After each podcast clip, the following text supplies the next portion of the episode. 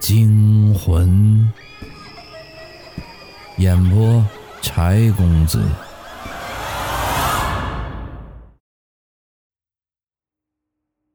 我浑身一抖，感觉身下一片冰凉。我艰难的睁开了双眼，眼前正是那条阴森森的走廊，我却不知为何正趴在门口不远处的地板上。我艰难地撑起了身体，想回忆一下之前发生了什么，可大脑却如万针穿刺一般剧痛不已。你终于醒了。身后传来一声如释重负的叹息声，我忙回过头，发现陈宇正一脸关切地望着我。他那张毫无血色的脸，离我只有不到半尺的距离。我本能的向后缩了缩身体，和他拉开了距离。你怎么会在这儿？我警惕的问道。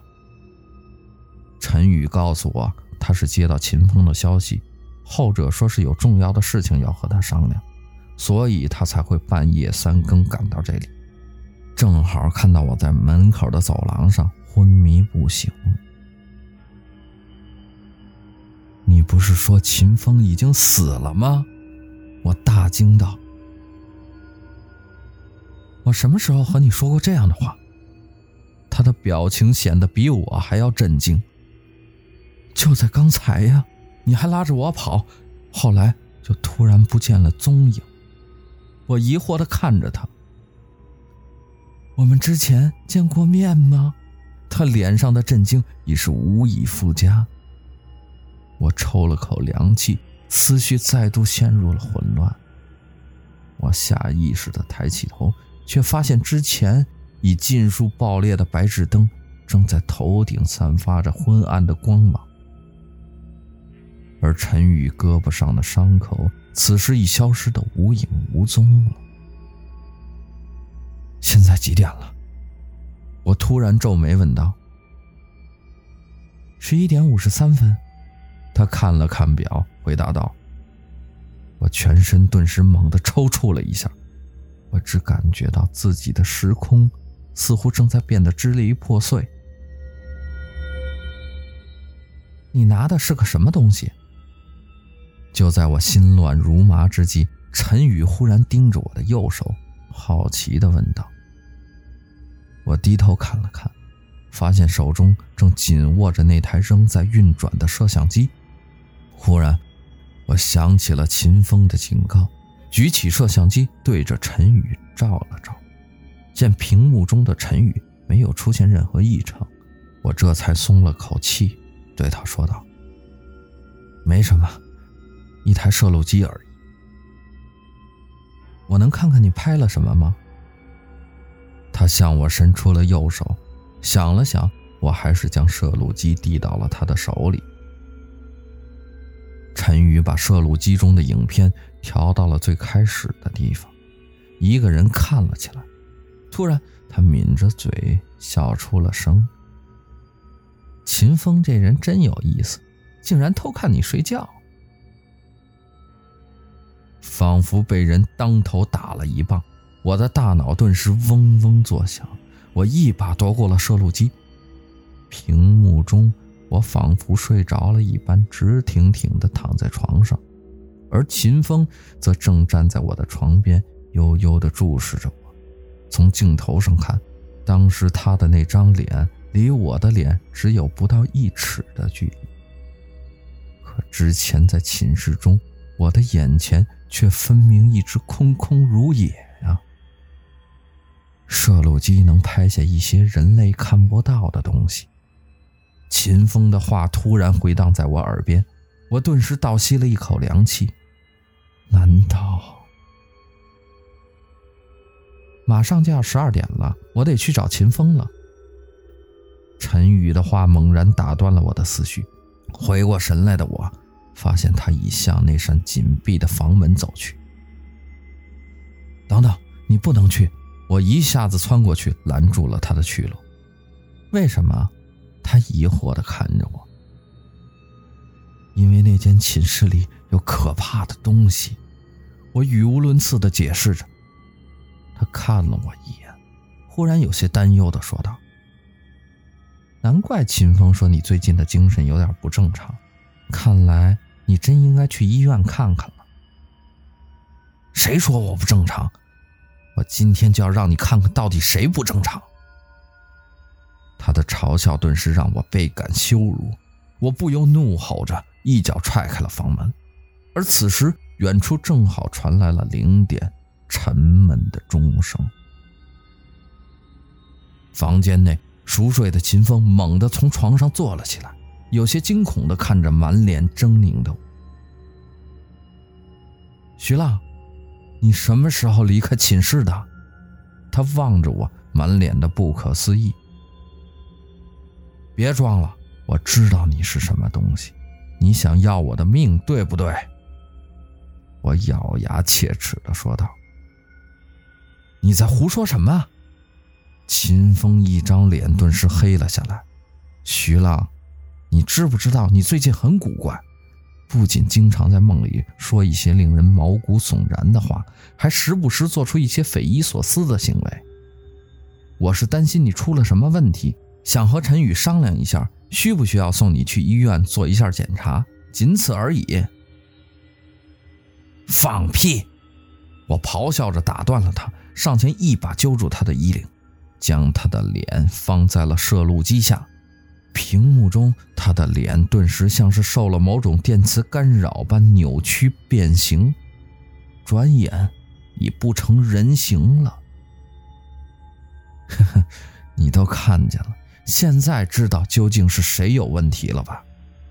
我冷笑着对身后的陈宇说道：“看见什么了？